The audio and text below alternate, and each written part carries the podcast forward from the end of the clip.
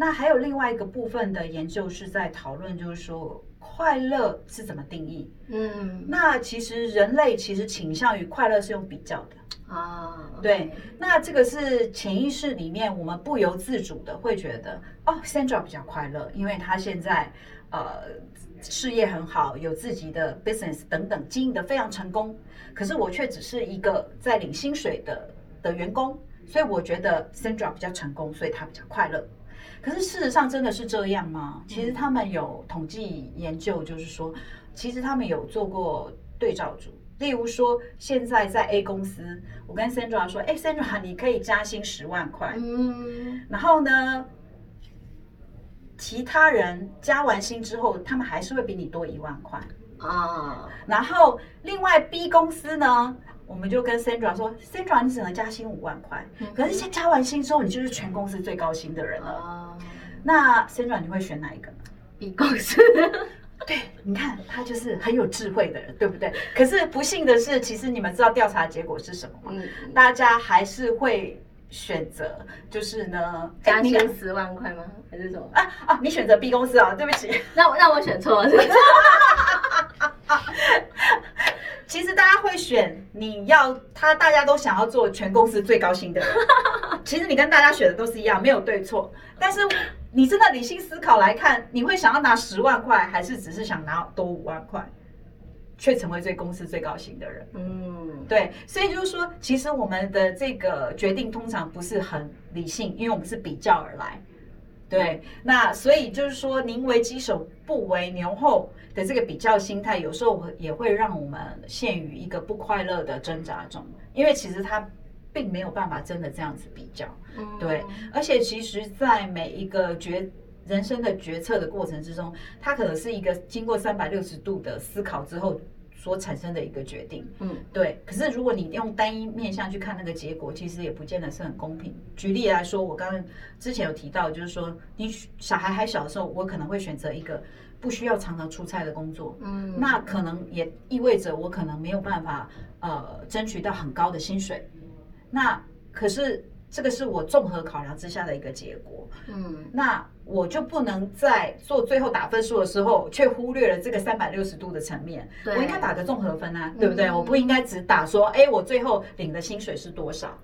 所以其实每个人都可以创造属于自己的一个快乐的秘方、快乐的方程式。那这个快乐方程式其实是根据你自己本身的价值去排优先顺序的。对对，对对。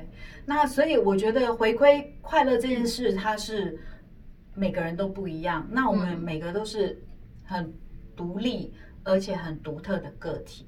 所以就是说，呃，虽然难免在这个社会上有很多既定俗成，大家觉得，呃，人生胜利组应该长什么样子，可是，呃，有时候人生胜利 对组，他们背后还有人生很多不足的地方是你没看到的，这样对子。对对对对。对，所以我会觉得说，回归自己，然后啊、呃随时跟自己做好连接，然嗯。后相信身边有足够的能量来帮助你嗯哼，达到你要的愿望跟你要的快乐，持续去相信这件事情。当然就是说嗯，，be kind，还是要做个好人。那就是说，永远永远不要放弃做一个好人。对那做一个好人，就会有好事情发生。做个好人是一种选择，你可以对选择当天使，也可以选择当恶魔，这对样子。对，对，好，好，谢谢。谢谢 Tiff 的分享。那 Tiff 刚刚有提到，就是说，不管说每个人他的起跑点是怎么样，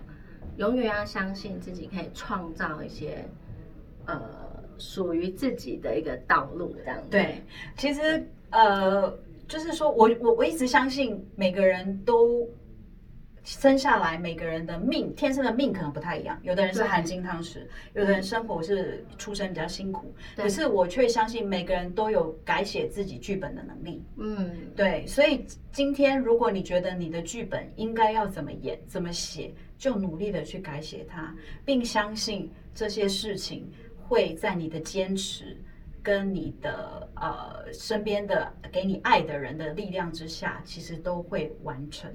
对。嗯，各位，你们都是自己人生剧本的男主角或者是女主角。那你们这个剧本要怎么演啊，或者哪些演员加入，其实都是呃，你们都可以去创造出来的这样子。对，那祝你们人生的剧本都大卖，这样子，真的加油！